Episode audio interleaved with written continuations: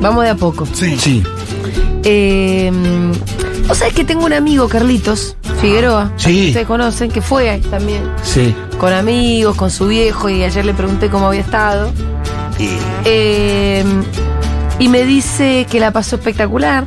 bueno, Que igual fue el- un viaje alegre. mirá.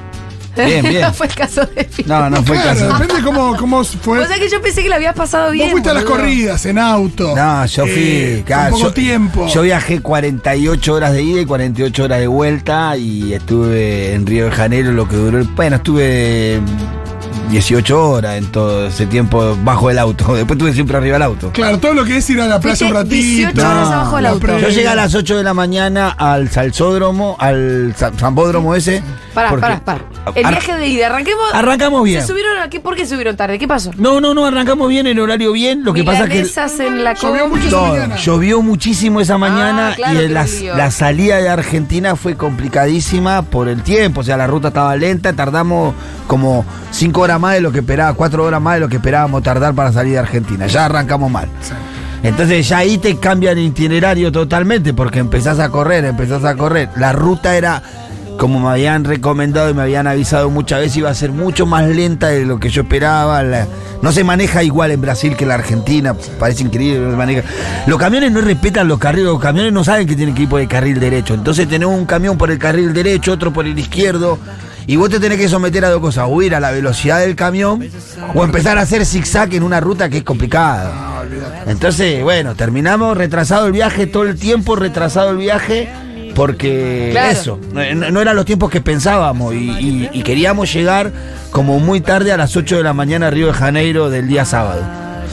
Encima paramos, eh, yo no tenía buena señal, entonces no le estaba dando mucha bola al teléfono y en la segunda o tercera parada eh, que hicimos técnica, una que tenía desinflada la rueda del coche que iba con nosotros, paramos, en una de esas paradas perdí el teléfono. Y vos tenés el QR en el teléfono para entrar a la cancha. ¡Ay, no! Entonces que ella, sin teléfono, sin QR, ya en ¿Y ese no se lo mandaste a nadie? no, no, no hay manera, no hay manera. Yo lo volví a pedir por el teléfono de mi hijo a los chicos de, de la 12. Che, mándenme el QR. Se reía. No, ya está, donde Para, es Pitu, intransferible. ¿Vos no entraste a la cancha? Sí, entré, pero ah, no te cuento. No, porque el Pitu, al Pitu Sí, no lo no, entra adentro. Eso, hasta ya te como entra. Para, Cazón Pero entró no, es eh, de los que no. Cazón no pudo entrar. Cayó no entró. No, no, ¿Acaso había mucho, había muchos con ticket y con QR y con entradas que no pudieron entrar, los reprimieron. Bueno, yo en ese momento entré en la duda, ¿me vuelvo o sigo viaje? Porque la otra era pasar a los que tenían entrada a la cosa y yo volverme, porque no tengo cómo, por ahí no tenía por cómo entrar. Logro comunicarme con los chicos, con ahí, con unos amigos míos de cosas, y me dicen, no, venite al Zambódromo, estate ahí, Sí. pero tiene que ser antes de las 8 de la mañana. Me dice. Uh, entonces y ahí encima vemos. te apuraba Entonces ahí ya tenía como un objetivo de llegar ahí y empezamos a meterle pata, meterle pata, meterle pata. ¿Y cómo Toda esta filosofía de los camiones cambió. Sí, no, Pero igual era imposible. Meterle pata era poner la vida en riesgo, pedazo de Claro, igual era imposible, así llegaba un límite, más, más rápido que eso no podíamos ir. Y nada, eh, lo mejor, es yo estoy seguro que los paisajes más lindos de la ruta nosotros los hicimos de noche. Por ejemplo, San Pablo Río viajamos toda la noche. No viste ni siquiera No la un belleza. saraco, había un coso negro acá y el negro del mar, no ve nada. Una olita que hacía ahí cosita blanca, viste, de la olita, no veías un characa. Y tampoco estaba muy interesado por ver. No, porque estaba- Quería llegar, quería llegar, quería Pero escuchame llegar. una cosa, y. mm, En el viaje ¿Cuándo empezaron a mucha llegar? gente de Boca, muchísima gente de ¿Cuándo Boca por empezaron todos a llegar las lados. noticias de que estaba todo repodrido en Río? Nos llegaba todo el tiempo por, por Débora a, a- a mi hijo. Nosotros la dejábamos tranquila porque los quilombos eran dos días, un día y medio antes de que nosotros llegáramos a Río estaban los quilombos. Ella nos relataba. Nosotros nos falta un montón para llegar a Río. Pero sí que cuando llegamos a Río se notaba de que había habido días, los días anteriores habían sido complicadísimos, porque había una tensión en la gente tremenda. Pero bueno, nosotros hicimos el viaje, llegamos al Zambódromo, creo que llegamos como seis y media, por ahí un rato antes inclusive, esperamos, llegaron los pibes de la hinchada, le conté lo que me pasó y me dijeron, bueno, y nosotros fuimos nueve, de los cuales tres no tenían eh, entrada. Y dijeron, bueno, voy, los tres que no tienen entrada suban al micro. Nos subimos al micro con los pibes de la hinchada y fuimos mejores que lo que la verdad, tengo que decir que es medio vergonzoso quizá. No, no quizá, es vergonzoso. Porque yo fui mucho más cómodo que cualquier persona que haya pagado su entrada, que haya hecho el gasto que hizo, y yo entré sin un QR. Y, en- y la policía me llevó hasta la puerta de la cancha, en la puerta de la cancha, pasando entre toda la gente que estaba yendo de reprimida, nosotros pasamos en micro tranquilo y bajamos el micro y Pero entramos a la como, cuando Antonella va a ver al Inter de Miami. Me iba así, ¿viste? O sea, un trato de esa manera. Para mí que eh, la policía estaba muy preocupada porque la 12 no quede liberada por Río por el quilombo que había habido. Claro. Claro. Entonces, prefería adentro sin QR que afuera haciendo quilombo Ajá, estos. Entonces ajá. dijo que entre todos. Los micros de la 12 que entre Sí. todos. Y entramos nosotros sin mostrar ni, ni no es que Nada. nada, no mostramos No ni nada, nada. mostramos tres. Caminando me quedé ahí. Todo bien con mi hijo, el partido, el 1 a 0. Hasta ahora en el relato pareciera que vos formas parte de la 12.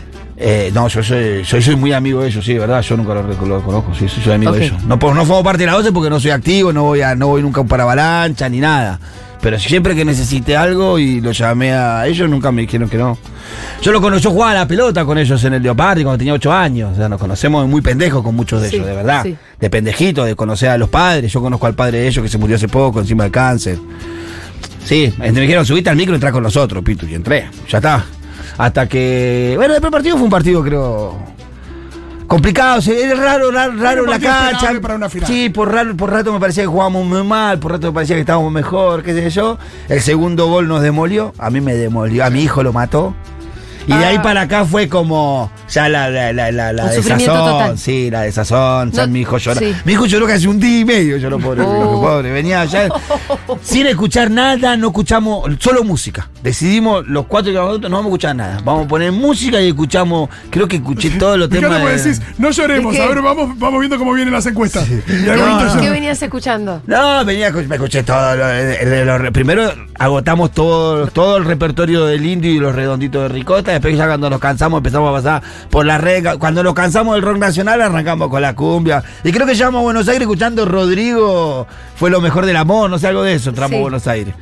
Y nada, veníamos ahí triste, amargado de haber perdido, ni pelota al viaje. Lo único que queríamos era llegar también porque estábamos todos muy cansados, descansamos muchísimo. Casi nada descansamos, casi nada, nada, casi nada descansamos. ¿A qué hora llegaste? ¿Cómo fue? A las 3 de la mañana llegamos. ¿De acá. ahora mismo? De- sí, a las 3 Claro, llegamos. porque aparte, aparte vos decís, Ayer estuve el- un montón de tiempo, no descansé nada, pero acá estás medio en offside porque estuviste varios días que estuviste afuera. Claro, prendo la- cosa donde no es que volvés y decís, tengo Me- me margen quedo para durmiendo relajar. tres días. Porque si no venías hoy te decíamos, che, Pitu, por favor. No, No, no, ya es igual, te- en mi casa no me banco. Que me iban mirando al pollo violo, boludo. Vengo a la radio, dejate joder. a mi, ayer llegué a Duro y Gaby, el productor, me dijo, Juli, ¿sabes algo de Pitu? Claro. Mira, no creo que venga hoy. Hoy no creo. Pero es Sí. raro, me dice, porque él es muy responsable. Le digo, bueno, está, está en una. Sí, está en una peregrinación, está sin teléfono.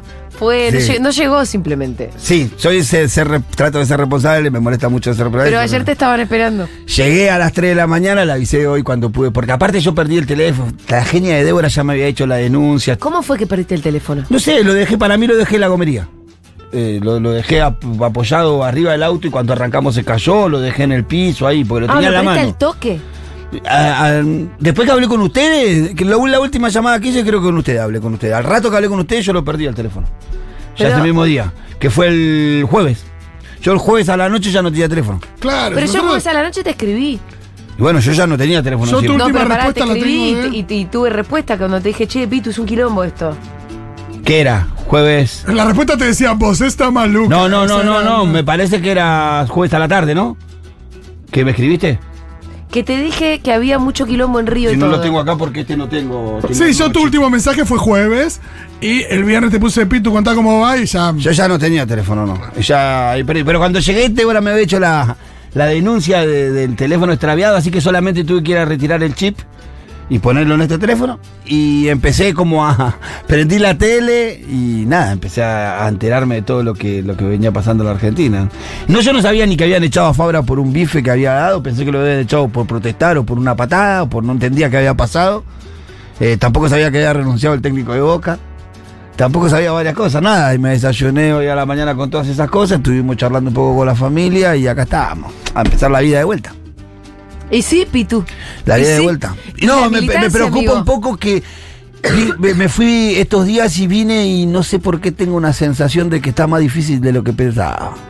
La elección de. ¿La sensación la sacaste de dónde? ¿De las encuestas? ¿De la calle? Mm, No, del charlar un poco con Débora, de con los compañeros hoy a la mañana. Mm, no sé, la, la- la- vi, empecé a seguirlo a Massa que estuvo haciendo este fin de semana. Lo vi con Majul, pues sí, lo vi con Majul, lo vi en Córdoba, lo vi en lugares en, eh, en donde uno va cuando corre atrás. Cuando uno es ganador, va, trata de no exponerse, trata de no jugar en un terreno en donde son muy rebaladizos. Se pone conservador, como diríamos en el fútbol, ¿no? Cuidamos, cuidamos el arco propio.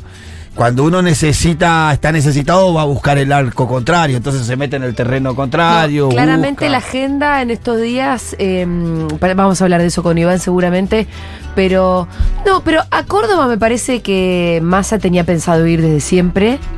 Va, desde siempre, quiero decir, obviamente en este tramo de la campaña ir a Córdoba es absolutamente fundamental Sí, claro. porque es eh, una provincia que te puede dar vuelta a la elección. De hecho, el balotaje de Macri. Macri más- Scioli, si, sin ese aluvión de votos macristas, eh, hubiese sido distinta. Es más, O sea, puede hubo- ser la clave de la elección Córdoba, ¿no? Sí, es más, te agrego para confirmar eso de que hubo un conflicto con el conteo de votos en Córdoba en el 2015 que no se resolvió y que quedó raro. Quedó raro, hubo denuncias a los otros días de los conteos, del 75% de votos de, de, de Macri, de algunas cuestiones que no se terminaron dilucidando. Ujú. Mirá si no será importante el electorado de Córdoba, ¿no? Sí. Nosotros, por los números que se dicen, necesitamos hacer una elección que esté más cerca de los 30 que de los 20 que sacamos la vez pasada. Sí, y no ayudan las declaraciones de Schiaretti que viene No. hace varios No. días machacando. Schiaretti viene jugando con el tema de la corte, también lo vamos a hablar con Iván. Eh, creo, yo creo que está peleado, ¿qué quiere que te diga? Creo que está peleado. Hay algo que sí veo activado, esto lo sentía más ayer que hoy, que hoy veo un poquito Eh, más te- de... Sí. Lo de la corte, lo de Schiaretti, lo de la Sota tampoco no influye, lo de la hija de la Sota. Bueno, es que En lo que la- uno se pregunta, ¿cuánto influye cuando los dirigentes se pronuncian? ¿Cuánto influye sus electorados? Yo ayer me No me digo con- en el enojo de Schiaretti, me refiero, eh, por, por el apoyo de la Sota. Para mí es una, una puesta en escena, digo, ¿cuánto le importa a Schiaretti la corte? ¿Se van a, van a, a- como a sobreactuar republicanismo justo con mi ley que dice que va a gobernar como se le ocurra? Sí. ¿No? Sí, Che, pero mira, esto lo- no lo puedes hacer porque es inconstitucional. Me Bueno. cago en todo. Bueno, pero entonces tanto te importa el juicio a la corte, que además fue hecho en todo caso con- por los carriles institucionales. Eh, Porque me parece que parece hay una sobreactuación extraña y yo creo que Schiaretti de jugar así está jugando a favor de la posibilidad del ascenso del fascismo y la extrema derecha en Argentina. Y de alguien que además promete, es que así hay que ponerla, y de alguien que además promete que va a cortar con la coparticipación. ¿Cómo es Schiaretti? Yo lo, lo que digo es, la gran pregunta es cuánto juega lo que vayan a decir El electorado. claro. en los electorados. Para mí poco. Sí, son señales. Bueno, que son señales. en líneas generales no. Representan algo que por ahí también está pasando por lo bajo. Entonces, eh, pero no lo sé. Ayer, mira, me crucé con un pibe en el subte que me vino a saludar. Le dije, y bueno, vos como en tu... Yo siempre Sí, le estoy yo- yo preguntando... le pregunto a todo el mundo. A todo el mundo le pregunto tu percepción y qué voto está dando vuelta, ¿no? Como para que todo el mundo se lo tome. Porque yo creo de verdad, además, que si algo va a salvar este país es la campaña, no solo la militancia que también, y que se tiene que activar, la campaña silvestre. La micro. La micro, la del ciudadano de a pie que habla con su primo, con su tío, con su hijo, con su abuela. Eso es lo que tiene que salvar esta campaña. Eh, es lo que se activó con Scioli, que el propio Macri reconoce que si le daban una semana más, ahí Scioli la daba vuelta, porque Scioli venía en ascenso y Macri en descenso, justamente porque se había activado eso que viste que en este último tiempo estuvimos diciendo, los anticuerpos de la democracia. Bueno, hay que activarlos. El pibe del subte me dijo, no me acuerdo si era su viejo y su tío, que habían o su viejo y su ah, hermano que habían votado a Schiaretti, que lo habían conocido en el debate. Sí, son mucha gente. Fíjate la diferencia. bueno. la diferencia entre las pasos y, Me, y la general de claro, fue enorme. sí. me embolan todos. Este me parece que va. Le habían puesto el voto a Schiaretti, que su mamá era muy gorila y que había votado a Bullrich. Los dos votos de Schiaretti van a masa sin lugar a dudas. Y que a la mamá la están convenciendo para que por lo menos vote en blanco y el, el voto no se vaya a mi ley. Bueno, yo creo que si esta conversación se activa en todas las familias, y yo vengo además acá, desde acá lo que venimos asumiendo es un poco el rol de otorgar todo tipo de argumentos y decir que además el argumento no es único, tiene que ver con tu interlocutor y vos también siempre lo decís, Sí. tiene que ver con la sensibilidad del otro. ¿Qué, qué fibra toca cuál de todos los aspectos Sí. negativos que tiene la candidatura de Milei. Yo creo que es, eh, eh, a diferencia de la campaña del 2015, me parece que esta sí expresa como un combate muy fuerte. Yo, lo que veo es el odio, o sea, yo no, yo no sé si estamos discutiendo modelo de países, si realmente los argumentos de la medida o del proyecto de país de mi ley o de masa termina influyendo ahí. Me parece que es sacarlo del, del enojo y del odio a la persona en el debate, porque me parece que es eso nomás. No, no, yo no encuentro que estemos discutiendo dos modelos de país o que se esté discutiendo dos modelos de país. Se está discutiendo de verdad, me parece. Porque- Lo que se está acumulando en un lugar es el odio, el enojo, el resentimiento, el anti. Y después ahí no hay un argumento Sí, que vos. y- ¿Por qué digo esto? Porque el electorado de mi ley, cuando vos le decís. Lo que venimos diciendo, ¿está de acuerdo con la salud pública? Sí, está de acuerdo con. Entonces no está ahí el problema, no está en el modelo. Está la no idea, está en está la el- idea de, que, de que es en insostenible la situación actual y estructuralmente como está organizado nuestro país parece que ya, o financieramente es medio insostenible. Y, y me parece que mucha gente lo que dice es, bueno, esto ya no, ya no se banca más así, entonces tiene que haber una suerte de reseteo. Y lo charlamos la otra vez con Fede, que él decía que, que él creía que cuando estaba Burrich todavía en, en- en carrera, decía cualquiera de los tres implica una suerte de reseteo. El tema es... El reseteo va a existir. El reseteo va a existir.